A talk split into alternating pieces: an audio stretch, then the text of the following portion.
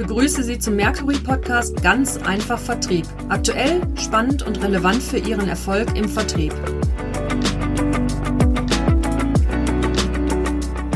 Mein Name ist Michael Herrmann. Ich bin Managementpartner bei Mercury International und ich freue mich heute mit Giovanni Ciretti über das Thema Sales Excellence in der Praxis zu sprechen. Lieber Giovanni, herzlich willkommen im Mercury Podcast. Schön, dass du da bist und dass wir heute die Zeit haben, miteinander zu sprechen. Möchtest du dich zu Beginn einfach mal den Zuhörern kurz vorstellen? Ja, also vielleicht zu mir. Ähm, ja, in der neuen Rolle als Business Team Manager global bin verantwortlich für die Sales-Strategie-Initiativen oder strategische Initiativen in den Vertrieb, ja. ähm, die sich mit dem Ziel eigentlich befassen, das Wachstum des Unternehmens zu sichern, äh, und zwar aus der organische, organisches Wachstum und äh, auch für die Weiterentwicklung von den Sales Management System ähm, und den Sales Excellence Programm, die wir auch mit Mercury International implementiert haben. Mhm. Vor, vor Basler habe ich circa 15 Jahre Erfahrung in verschiedenen äh, internationalen Konzernen von, äh, von der Seite aus, äh, ja, sage ich mal, Unternehmen, die ja mit, äh, die was herstellen, als auch äh, im Beratungsunternehmen. Mhm. Ähm, und die Hauptrollen, die ich da dort wahrgenommen habe, sozusagen anstatt äh, in das Thema Business Transformation, äh, das Thema Projektmanagement und äh, grundsätzlich aber mit Schwerpunkt der kommerzielle und Operational Excellence geführt. Äh, und ich bin bei, bei der Basel AG seit circa zwei Jahren und äh, vorher als Lean-Experte und jetzt in diese Business Steering Manager-Rolle. Vielen Dank, Giovanni. Ich denke, dass wir damit bereits ein erstes und gutes Verständnis über deinen Hintergrund und bisherigen Werdegang haben. Und wie die meisten Unternehmen ist natürlich auch Basler mit gewissen Herausforderungen konfrontiert. Kannst du uns etwas mehr speziell zu diesen Herausforderungen sagen? Also ja, also wie gesagt, Basler ist, hat circa etwas äh, mehr als 800 Mitarbeiter weltweit und mit einem starken Wachstum vorgesehen in den nächsten Jahren. Was sind die Herausforderungen, die wir momentan sehen im Markt? Also nichts Neues. Also wir sehen, dass der also Computer Vision Markt eigentlich mehr kompetitiv wird, aber um gleichzeitig auch viel Bewegung in Richtung Konsolidierung. Und das hat auch noch zusätzlich eine, eine, eine eine Technologiekomponente, die, die noch dazu kommt, die mit neuen oder disruptiven Technologien kommt. Also das Thema AI trifft uns direkt, mhm. weil natürlich vorher hat man immer klassische Algorithmen für, für die Kameras und für die Applikation gehabt, die mittlerweile natürlich deutlich übertreffen werden äh, in den AI äh, mit Artificial Intelligence. Mhm. Man hat auch die Möglichkeit, dort anderen ähm, sage ich mal, andere Inspektionen zu machen, die man sonst nicht, nicht gemacht hätte. Und auch zusätzlich das, ähm, das Thema mit äh, 5G-Technologie oder Internet of Things ähm, und die die Komponenten, die elektronische Komponenten und insbesondere für uns die Kameras äh, und die Linsen und so weiter, die auch ein Stück weit intelligenter werden und ein mhm. Stück weit sich, sage ich mal, auch verbinden werden mit anderen Elementen in den Fabriken oder in den anderen Umgebungen. Und ähm, AWS ist Amazon Web? Ja, genau. Für uns kommen auch noch äh, large Players in, in diese Computer Vision Welt. Mhm. Äh, einerseits natürlich äh, Firmen wie Amazon und das Thema Amazon Web Services, weil sie natürlich aus der Cloud äh, Sicht äh, sich etablieren, um die ganzen äh, Cloud Computing und aber vor allem Inference in dieses Thema Artificial Intelligence auch zur Verfügung stellen werden. Und wir sind gut mit denen in Partner, aber man merkt schon trotzdem, dass es, obwohl sie sind Kunden von uns und Partner von uns, dass es trotzdem sozusagen sie eigentlich mitmischen wollen und ein Stück weit ist es Competition mhm. und auch andere Namen wie, wie klar, also die großen Giganten aus China wie Huawei oder was, was eher konkret mehr für den äh, Machine Vision wäre sowas ein klassischer wie, wie HIC, ne? Mhm. Vision, ja, kennt. Das ist der, der eine Seite. Das andere ist, äh, was, was schon gesagt hat, also wir sind zumindest in der super Position, dass äh, wir sind eine von den Industrien, die eigentlich positiv profitiert haben aus, äh, aus dieser Covid-Pandemie, äh, weil natürlich das Thema Medical und Life Sciences einen großen Boom erlebt hat, aber auch gleichzeitig ähm, also Industrien wie Logistik oder Semiconductors eigentlich in ein, in ein, ein sehr starkes Wachstum sind und noch beschleunigt worden durch den, äh, durch den Covid. Und das führt uns nat natürlich dazu, dass wir eine extreme hohe Nachfrage haben von unseren äh, Lösungen oder unseren Produkten. Aber gleichzeitig auf die andere Seite haben wir zu kämpfen mit den äh, Supply von elektronischen Komponenten, sei es Sensoren oder Chips oder so. Äh, und das führt dazu, dass wir natürlich ein Stück weit einen etwas wachsenden Order Backlog haben und dass wir unsere Liefer äh, Lieferzeiten erhöhen obwohl wir natürlich auch schon äh, möglich frühzeitig reagiert haben und eigentlich besser stehen als die als die Konkurrenz mit, äh, sage ich mal, großen Ankäufe von, von bestimmten äh, Produkte, die ja Lead Time sind, Komponenten und auch gleichzeitig sozusagen mit einer Erhöhung von unseren äh, Produktionskapazitäten.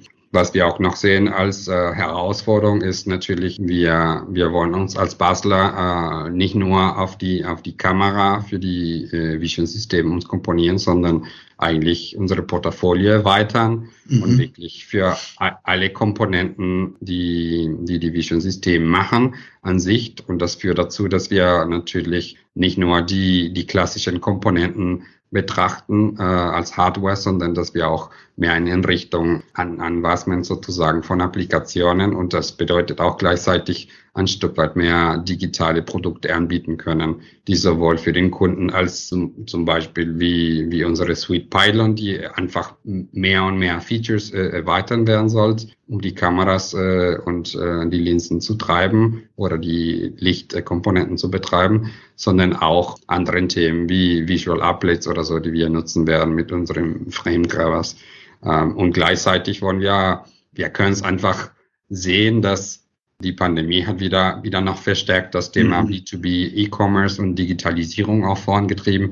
Mhm. Und somit sind wir noch, sage ich mal, äh, bestrebt, unsere digitale Produkte und digitale Guiding Tools für den Kunden zur Verfügung zu stellen, so dass wir wirklich die Ingenieure in der Lage sind, ähm, E-Division-Systeme einfacher bei uns in unserer Website zu planen und äh, zu entwickeln und dass sie die rechtzeitigen Support auch kriegen von uns.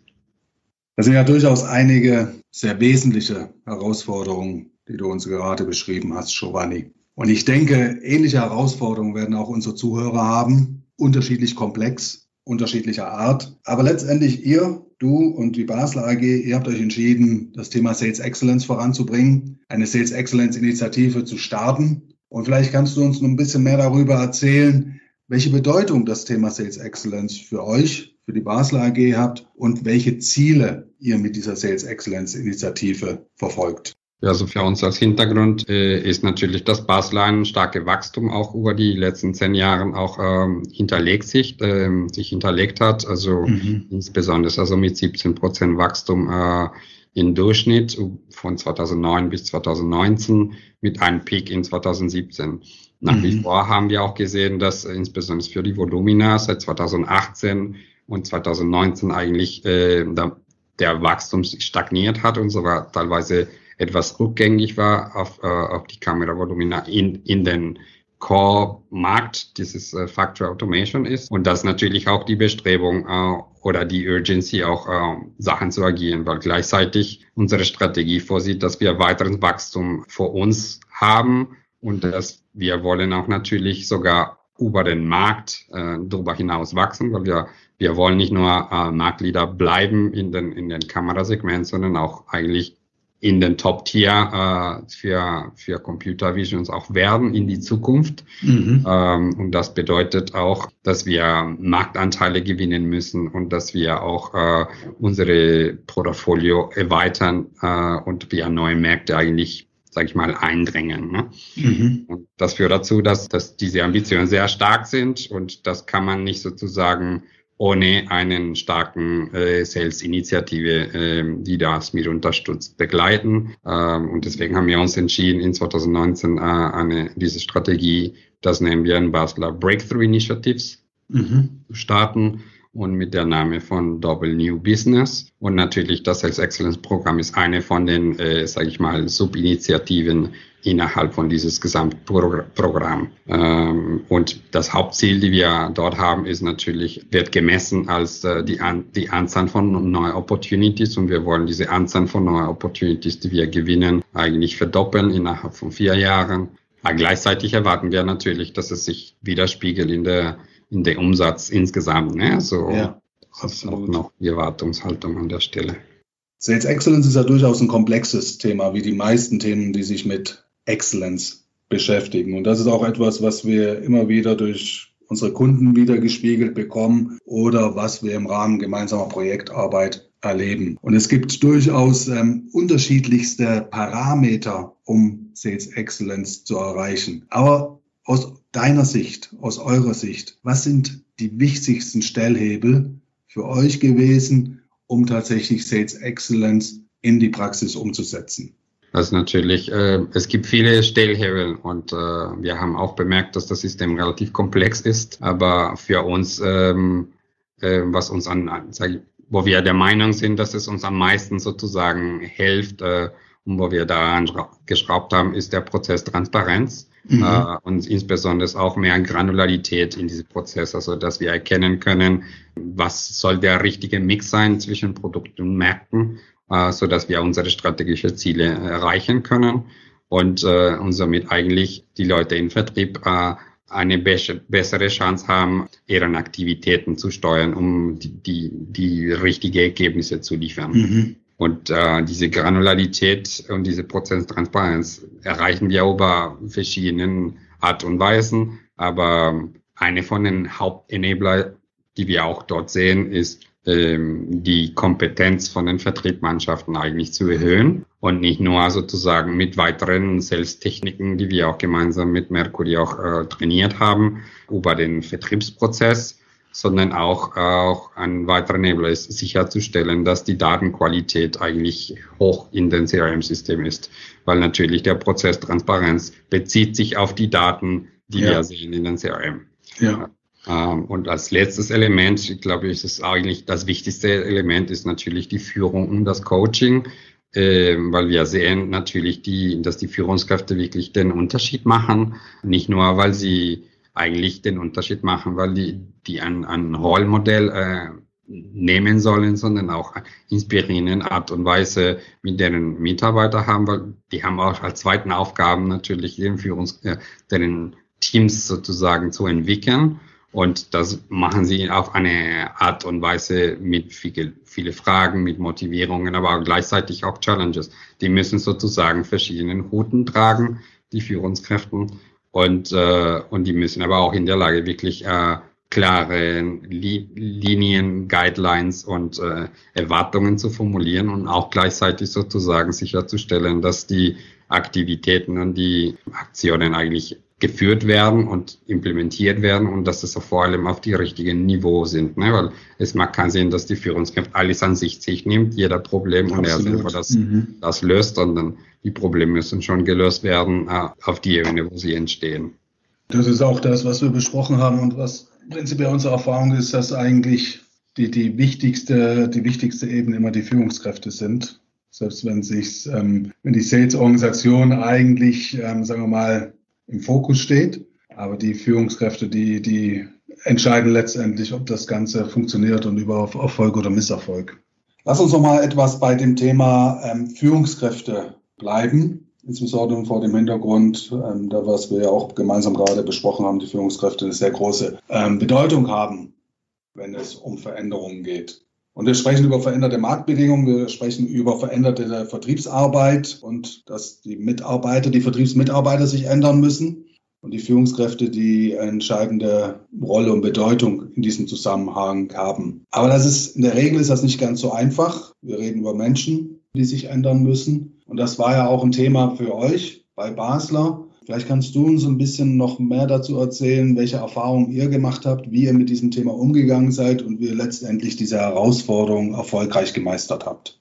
Genau so verstehe ich das, ne? dass also grundsätzlich diese Initiative eigentlich äh, nichts anderes ist als eine große Veränderungsinitiative, äh, die mit sich bringt auch ein Stück weit eine Änderung in den äh, Arbeitspunkt und eine Änderung in der Mindset, äh, wie, wie die Vertriebsteams und Vertriebsführungskräfte arbeiten. Also wir wollen mhm. sozusagen, dass sie weniger reaktiv sind und eher mehr proaktiv mhm. sind, um wirklich diese Wachstum zu erreichen. Und warum, glaube ich, ist es jetzt der richtige Zeitpunkt? Weil, weil natürlich der Markt äh, kompetitiver wird und komplexer wird. Und die, sage ich mal, die Lösungen und die Rezepten, die wir hatten vor zehn Jahren, werden, sind nicht diejenigen, die uns sozusagen die Herausforderung äh, helfen werden und somit. Das war von John, glaube ich, unseren Zitat, äh, CCO zu quoten. What brings us here won't get us there. Ja. Und diese Quote ist, glaube ich, auch ganz, ganz wichtig, das, das zu betrachten. Und insofern, also, und wir wollen sozusagen also ein Stück weit als Bild besprochen,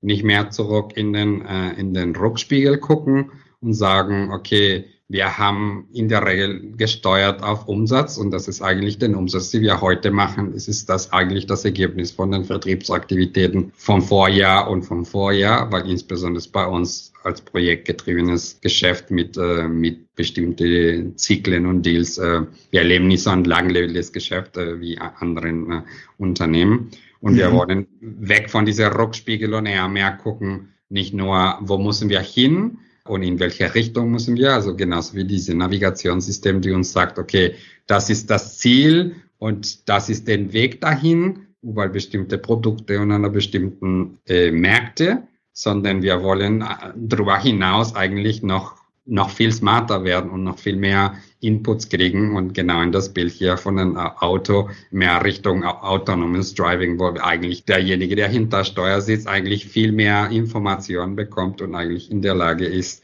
zu sehen, äh, bevor er eigentlich falsch abbiegt, ähm, was muss noch getan werden und vor allem welche Kompetenzen sind, sind die richtigen, die mich helfen, sozusagen die richtigen Ergebnisse zu schaffen. Und das, das das größte Challenge, die wir dort hatten, ist natürlich, alle Mann wirklich auf diese Veränderung einzugrufen und sicherzustellen, dass äh, niemand zurückbleibt, mhm. ähm, weil natürlich alle verschiedenen Regionen unterschiedliche Geschwindigkeiten und unterschiedliche Voraussetzungen hatten. Und ähm, das ist natürlich eine, eine von den großen Herausforderungen, die wir noch haben. Und eine Art und Weise, wie wir damit umgegangen sind, ist, dass wir waren sehr offen. Das ist auch ein Stück weit die Basler Kultur, die da bringt. Aber wir haben diese Prozesse sehr transparent und sehr offen für alle gemacht. Wir haben wirklich in der Entwicklung von den Prozessen und äh, die Messungen und die und die die, die Sales Review Meetings eigentlich die Leute von den verschiedenen Regionen geholt, die Experten gemeinsam mit denen und gemeinsam mit Mercury auch in eine Serie von Workshops und danach Trainings auch das durchgeführt und in einen, einen, einen globalen Rollout gemacht. Und somit haben wir uns frühzeitig sozusagen eine Veränderungskoalition gebildet von Kern-Mitarbeiter und Kern-Führungskräfte, die eigentlich sehr frühzeitig mhm. involviert mhm. wurden und somit eigentlich dafür Versprecher sind. Gleichzeitig haben wir auch äh, noch zusätzlich bei der Implementierung auch für die Führungskräfte eine Begleiterperson, das ist sozusagen unsere sogenannte Process Coach, äh, implementiert und diese, diese Person wirklich helfen die Führungskräfte sozusagen zu erkennen, welche Problematiken sie haben und welche Abweichungen sie haben in den, in den Vertriebsprozess beziehungsweise in den Kennzahlen und auch gleichzeitig denen auch ein bisschen durch Fragen äh, zu trägen, äh, Lösungen zu entwickeln, um sicherzustellen, dass wir die, also gegen, Gegenmaßnahmen und Gegensteuerungsmaßnahmen implementieren können und eigentlich ja auf nach, nachhaltig machen können. Und somit haben wir eigentlich einen Sparringpartner für den Führungskräfte, äh, die außerhalb von seinen, äh, seiner Vertriebs sozusagen Berichtlinie entsteht. Mhm. Das ist uns sehr wichtig, dass diese Person etwas neutraler ist und eigentlich die Möglichkeit auch ergibt, sozusagen die Führungskraft äh, seine Kompetenzen äh, zu entwickeln und auch gleichzeitig sozusagen auch zu reflektieren, wie sein Führungsstil und seine Führungsskills unterwegs sind. Ne?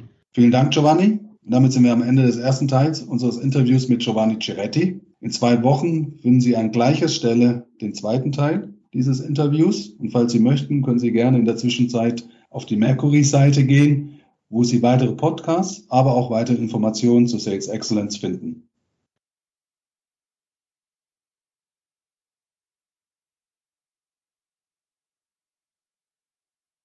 Sie hörten den Podcast von Mercury International, dem Beratungs- und Trainingshaus für den Vertrieb. Wenn Sie mehr Informationen wollen, einfach eine E-Mail an info@mercury.de mit C und I oder entdecken Sie weitere spannende Informationen auf unserer Homepage mercury.de, ebenfalls wieder mit C und I. Wir freuen uns auf Sie.